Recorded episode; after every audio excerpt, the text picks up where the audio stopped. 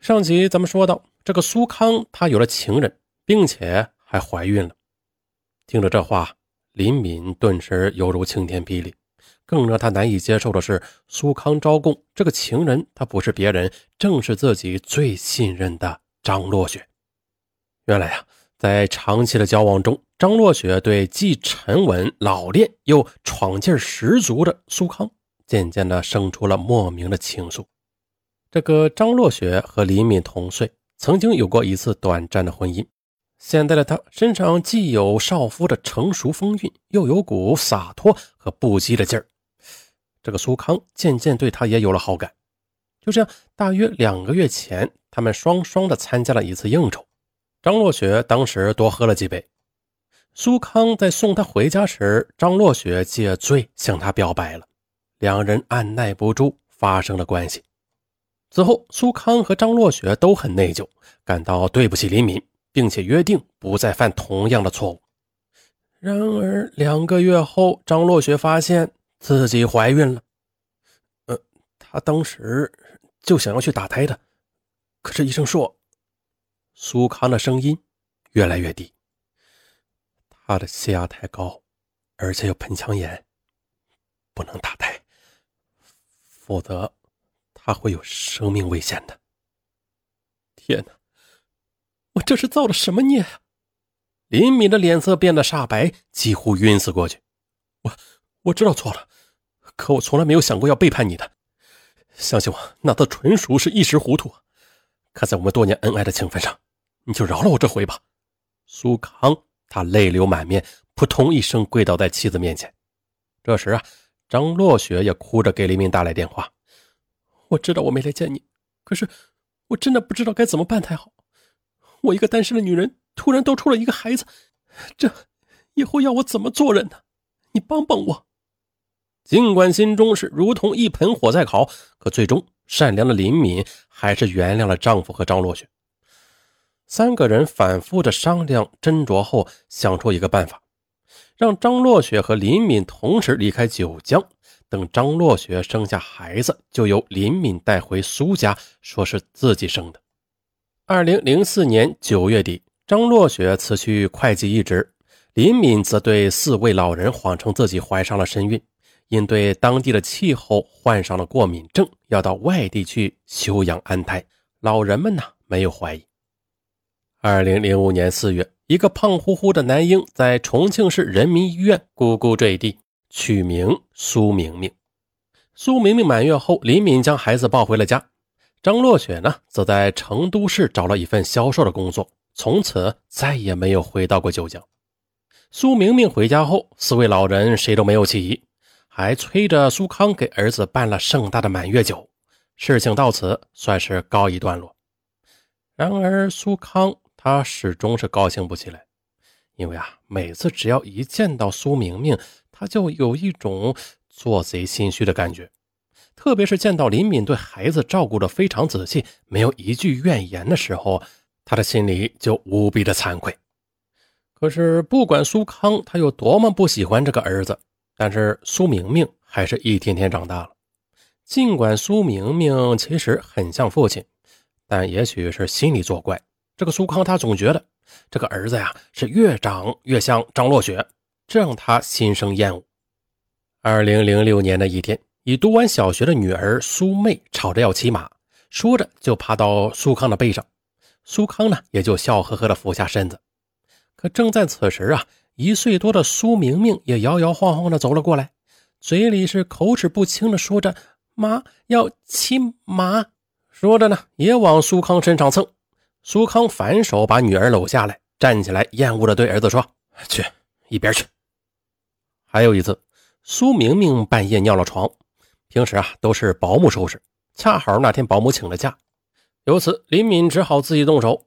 看到妻子在卫生间里用刷子使劲的刷着气味刺鼻的床单，双手冻得通红，苏康心里有种说不出的难受。到了第二天，趁着林敏外出时，他竟一把抱起了苏明明，用牙签使劲的戳她的屁股，苏明明疼得大哭。哭声把楼下的老人都招上来了，苏康就指着孩子屁股上的红点对老人撒谎说：“呃，孩子刚刚被蚊子叮了，这样下去没多久，呃，李敏也看出了点什么，但是她把这理解为丈夫顾及自己的情绪，不敢对孩子太好。其实啊，林敏心里又何尝没有芥蒂呢？毕竟这个孩子就是丈夫曾经背叛自己的铁证。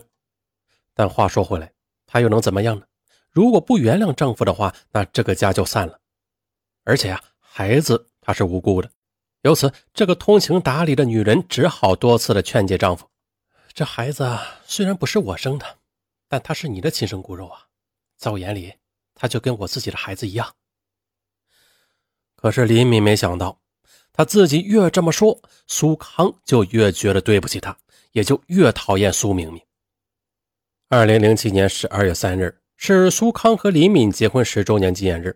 苏康特地把九江最高档的远洲国际大酒店订了几座酒席，广邀亲朋好友庆祝。这天呢，恰好苏明明有点感冒，苏康趁机把孩子留在了家里，让保姆照顾。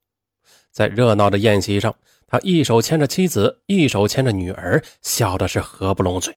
他还特地让摄影师拍了很多他们一家三口的照片，并且冲洗了两张真人大小的，分别的挂在自己办公室以及卧室里。每次工作累了的时候，就看着那照片，苏康的心情就会特别的好。然而啊，这毕竟只是自欺欺人。二零零八年五月底，全家人坐在一起吃晚饭的时候，苏康的父亲一边爱怜的给苏明明夹菜，一边絮絮叨叨的说：“乖孙子，你可要多吃点儿，多吃了才能长得壮，长得聪明。苏家和林家的将来可都寄托在你的身上啊。”听到这里，苏康的心中就像是被针刺了一下，他不由自主地侧过头望了李敏一眼。只见李敏的脸色也有些不自然。回到卧室后，苏康推心置腹地对妻子说：“苏妹毕竟是个女孩子啊，可这份家业要是将来传给苏明明的话，那对你也太不公平了。要不，咱们再生一个吧。”李敏同意了。二零零八年七月，林敏顺利的怀孕。二零零八年十一月底，苏康托关系走后门给林敏做了胎儿性别检查，发现是个男孩，全家人都很高兴啊。苏康更是欣喜不已。可是仅仅半个月之后，林敏突发高烧，连续三天都无法降温，而要降温就必须使用可能导致胎儿畸形的药物。为了保住大人的性命，医生只得为他实施了引产手术。而苏康的父亲很迷信，托人算了一卦，说苏康的命里注定只能有两个孩子。为什么丢掉的偏偏是我和林敏的孩子，而不是苏明明呢？苏康他不由自主的想。随后的时间里，这个念头仿佛在他脑子里生了根，是挥之不去。他开始策划如何除掉孩子，但是却又始终想不到一个万全之策。二零零九年二月十一日上午九点，苏明明遭遇了意外。年仅四岁的她不慎的跌倒，从三楼的楼梯滚下来，造成了颅内出血，被紧急的送到九江市正泰医院。医生当即决定实施开颅手术，手术的时间定在晚上十点。接下来，在手术同意书上签字之后，苏康便去缴费处排队交钱。就在这时，他看到前面的一个中年妇女手里拿着一张报纸。上边写着“患者家属怒涛说法，手术停电致病人死亡”的标题赫然在目。对呀，如果苏明明在手术时突然停电的话，想到这里，苏康心中一动。时至中午，事不宜迟。苏康缴完费之后，根据医院供电室的排班情况，火速的电话联系上了当晚值班的电工西海。只要你在晚上十点左右停电半小时的话，我就付给你五十万元钱。苏康急忙的开门见山的对席海表示，为了让席海信任自己，他还当即的往席海的卡号上汇了五万元。看着这笔从天而降的巨款，月收入只有一千多元的席海，他动心了。于是，一场精心设计的停电谋杀案就这样发生了。二零零九年二月十九日，苏康和席海以涉嫌故意杀人罪被正式逮捕。得知丈夫竟然向苏明明下毒手，这个林敏不敢相信自己的耳朵呀！